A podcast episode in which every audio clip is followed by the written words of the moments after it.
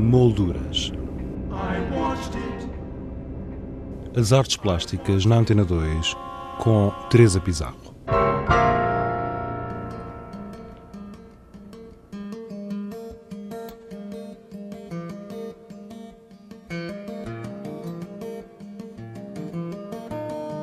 O CAM, Centro de Arte Moderna da Fundação Carlos Gulbenkian, apresenta Galápagos, uma exposição que resulta dos trabalhos efetuados pelos artistas que integraram o programa de residência artística Gulbenkian nas Galápagos. Comissariada por Bergit Arendts e Greg Hilty, esta mostra é constituída por um conjunto de trabalhos de mais de uma dezena de artistas, entre os quais Filipa César e Paulo Catrica. No programa anterior estivemos à conversa com Filipa César. Hoje é Paulo Catrica que nos explica o trabalho que realizou no âmbito deste programa. Um trabalho centrado na paisagem humana.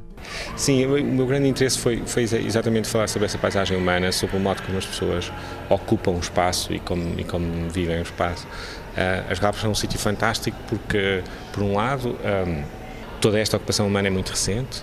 Eh, portanto, a partir de 59, quando, quando foram consideradas uh, património mundial, isso fixou uma, uma estação científica, a estação Charles Darwin, continua a, a, existir, e ao mesmo tempo começou a atrair, eh, a partir dessa, dessa altura, muitos imigrantes de, de, do Equador continental e, e esse, esse, fluxo de imigrantes aumentou muito nos últimos anos por causa do, do turismo. Portanto, 80% da economia local é o turismo e digamos que as, as, Galápagos estão agora um pouco como o Algarve poderia estar nos anos 70. E o, e o que eu encontrei do ponto de vista humano foi muito interessante porque as pessoas têm uma, uma, uma expectativa enorme no futuro. Uh, há muitas crianças que já nasceram nas Galápagos, de certa forma são a segunda leva de, de, de geração de pessoas que nascem ali. Um, as pessoas, as Galápagos têm um, um, produto per capita muito mais alto do que o, do que o Equador continental, têm níveis de uh, literacia uh, semelhantes aos nossos, portanto, as expectativas, tudo o que nós vemos, que de certa forma as minhas fotografias contrariam um pedaço isso, porque parece que estamos sempre a ver coisas que estão inacabadas e que estão e que estão à espera de ser resolvidas, mas não estão. Portanto, estas estão casas, em andamento. Exatamente, estas casas têm uma coisa muito engraçada, porque são construídas por pelas próprias pessoas, quase sempre, e são construídas sem, sem recurso a financiamentos bancários. Portanto, eles estão um bocadinho à frente de nós, nesse caso. e, portanto, estes ferros e estas estruturas que estão inacabadas, eles têm um nome muito bonito para isso, que se chamam El, El Futuro. E, portanto, e, e eles projetam, uh, todo o discurso deles projeta-se imenso no, uh, no futuro, com uma enorme expectativa. Na construção. Exatamente. E essa parte é muito, é muito interessante em pessoas que às vezes tem um rendimento, um casal que tem um rendimento de menos de mil dólares por mês consegue ter a sua própria casa e, e, e não dever nada a ninguém. Exatamente, e não dever nada a ninguém e com esperanças de. E os filhos estão numa boa escola e, e as escolas têm todos os programas relacionados com a ecologia e a natureza. Portanto, o que eu encontrei. Uh, Encontraste uma coisa que cada vez há menos, é a esperança. Foi exatamente. E essa parte, particularmente no, no momento em que nós estamos a viver, encontrar isso numas ilhas perdidas no Oceano Pacífico, do outro lado do mundo, foi muito, foi muito engraçado. Olha, agora falando desta tua escultura e instalação. Esta peça é, um, é, uma, é, uma, é uma instalação de um arquivo de uma ilha que se chama Baltra.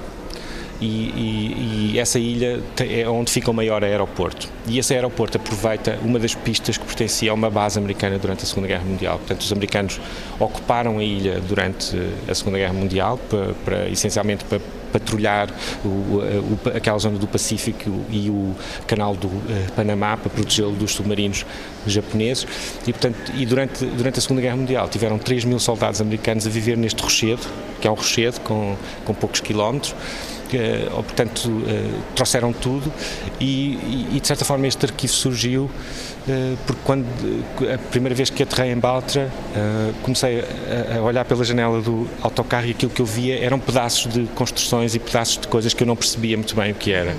E quando fui à procura daquilo percebi que de facto tudo, todos todo, todo, todo esses, esses vestígios uh, uh, eram vestígios da base americana uh, que ainda estavam lá.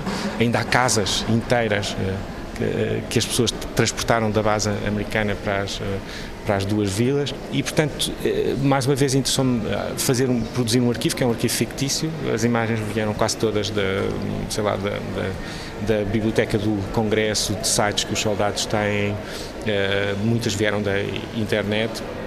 E todas aquelas imagens são uma espécie de de tentativa de construir um arquivo sobre a ocupação daquela ilha. Paulo Catrica, a propósito do trabalho que realizou no âmbito do programa Residência Artística Gulbenkian nas Galápagos, uma mostra a visitar até o dia 7 de julho no Centro de Arte Moderna da Fundação Calouste Gulbenkian.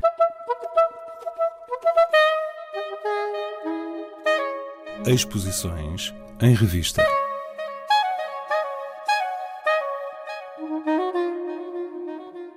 Em Almada, a Casa da Cerca continua a ser ocupada. Desta feita pela artista Sofia Leitão, que realizou um trabalho na sala de reuniões deste Centro de Arte Contemporânea. No Porto, a Galeria Quadrado Azul apresenta uma exposição composta por trabalhos de artistas que participaram na última edição da Feira Internacional de Arte Contemporânea Arte Bruxelas, que decorreu em abril de 2013. À Distância, Linha de Horizonte, é o título de uma exposição com obras de Lourdes Castro e Manuel Zimbro, patente no espaço Chiado 8, uma mostra comissariada por Bruno Marchand. Por motivos de alterações na programação da Antena 2, na próxima semana o Molduras será transmitido excepcionalmente na quarta-feira, dia 19 de junho, a esta mesma hora. Até lá, tenha uma boa semana. Boa tarde.